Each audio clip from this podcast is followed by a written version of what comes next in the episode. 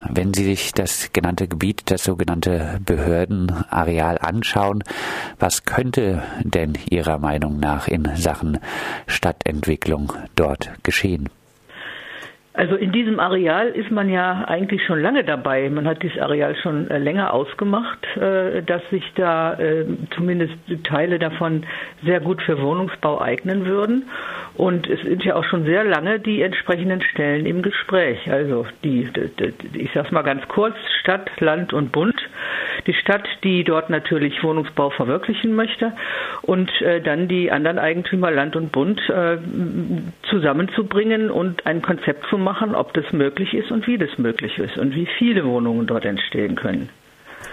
Und wir haben ja im Rahmen der Diskussion um Dietenbach auch immer die Diskussion darum, äh, wie, was können wir innerhalb der Stadt machen, äh, wo, an welchen Stellen, äh, welche Stellen sind sehr gut geeignet, um dort auch Wohnungsbau zu machen. Und dieses Areal ist ja nun sehr innenstadtnah und würde sich sehr hervorragend dafür eignen, ohne dass man jetzt, ich sag mal, die anderen Landesbetrieb und, und Bund, BIMA und so weiter in Frage stellt. Es würde wahrscheinlich eine Neuordnung geben.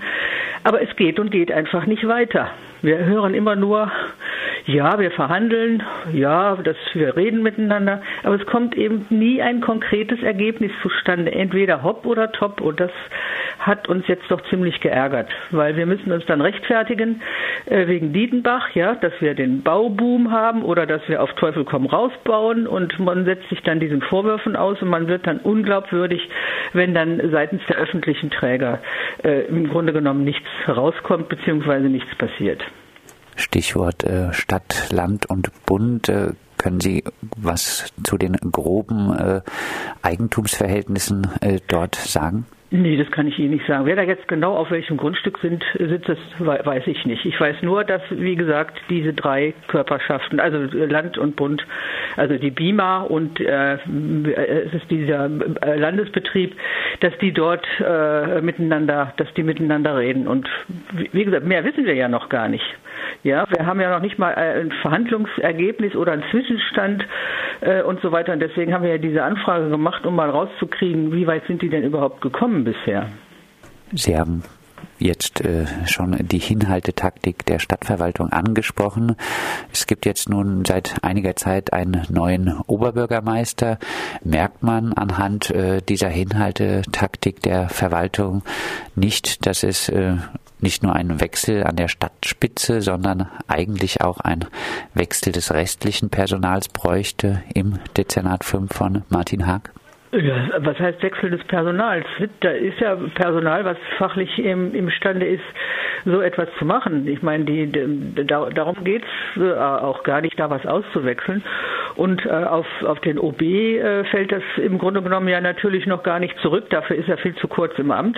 Im Gegenteil, diese Anfrage soll ihm eigentlich nur, äh, sollte ihm eigentlich helfen, äh, da auch noch, noch mal äh, Druck aufzubauen, auf die Verwaltung äh, dort tätig zu werden. Dann kommt ja noch die FSB ins Spiel. Wie wir gehört haben, soll ja die FSB dort Grundstücke kaufen und dort Wohnungen bauen. Und wie gesagt, da sind mehrere Partner im Boot und wir wollen jetzt mal rauskriegen, an wem das eigentlich liegt, äh, warum das so langsam geht. Aber das Verwaltungspersonal steht ja für die Wohnungspolitik äh, und auch das Versagen in der Wohnungspolitik der ganzen letzten Jahre in Freiburg. Ja gut, okay, aber da, die Zeiten haben sich jetzt geändert, äh, hoffentlich, und äh, deswegen äh, muss man da jetzt wirklich etwas, ja, schon etwas strenger nachhaken als sonst. Teil des Behördenareals ist wohl auch das äh, ehemalige Kreiswehrersatzamt in der ja. Stefan-Meyer-Straße. Lange stand das Gebäude leer. Ja. Nun wird es von der Bundesanstalt für Immobilienaufgaben als Verwaltungsgebäude genutzt. Ja. Ein Gebäude mit 6.580 Quadratmeter Fläche und 7.300 Quadratmeter Außenfläche.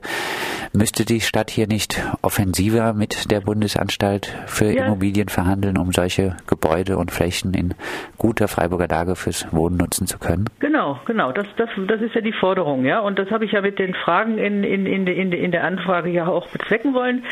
Ich habe ja nicht umsonst auch danach gefragt, wird denn die Stadt auch ein Vorkaufsrecht nutzen, ja?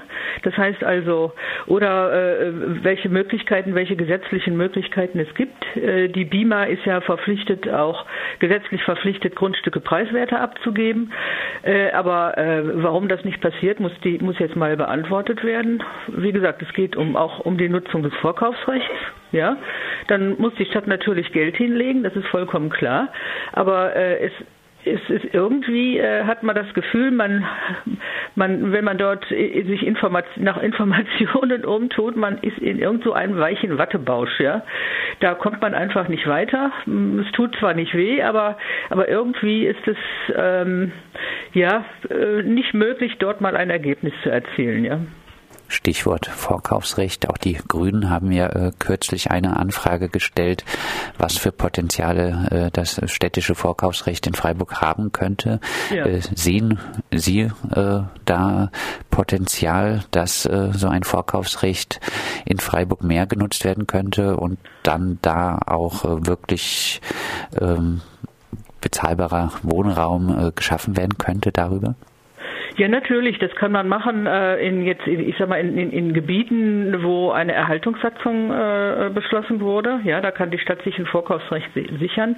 Aber die Stadt kann natürlich äh, auch äh, sich Vorkaufsrecht äh, sichern oder oder anmelden äh, nach dem Baugesetzbuch. Äh, das werden wir jetzt ja demnächst äh, wahrscheinlich auch beschließen beim Thema äh, Zeringen Nord. Ja, dort wird ja eine, ein großes Baugebiet entstehen für Wohnungen äh, und und äh, dort muss die Stadt sich auch ein Vorkaufsrecht sichern. Also das ist schon möglich und das soll, soll auch mehr genutzt werden. Das ist eigentlich schon eine lange Forderung von uns gewesen, weil das Vorkaufsrecht äh, ist ja auch ein Teil einer Bodenpolitik, die die Stadt endlich nochmal neu anfassen muss, die ja bisher nicht stattfindet, zumindest nicht für Wohnungsbau.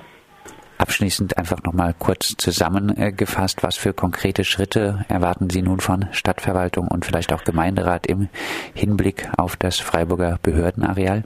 Ja gut, wir haben ja die, die Anfrage gemacht und wir warten jetzt auf die Antworten, die gegeben werden. Und dann hoffe ich, wird es eine Diskussion geben äh, äh im, im Bauausschuss beziehungsweise im Gemeinderat auch, äh, wie, man, wie man da jetzt weiter verfährt.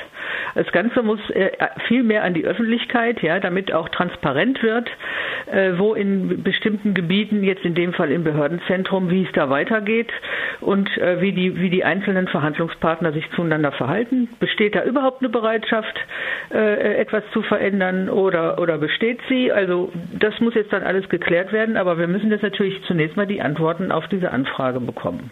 Wohnraum statt Parkplätze, so auf jeden Fall ein Stichwort. Wir haben mit Renate Buchen, Fraktionsvorsitzende der Freiburger SPD, gesprochen über das Freiburger Behördenareal und den schleppenden Fortgang der Verhandlungen zwischen Stadt, Land und Bund, wenn es um die mögliche Wohnnutzung dieses Areals zwischen Tenbacher Straße, Sotierstraße und Stefan Meyer Straße geht.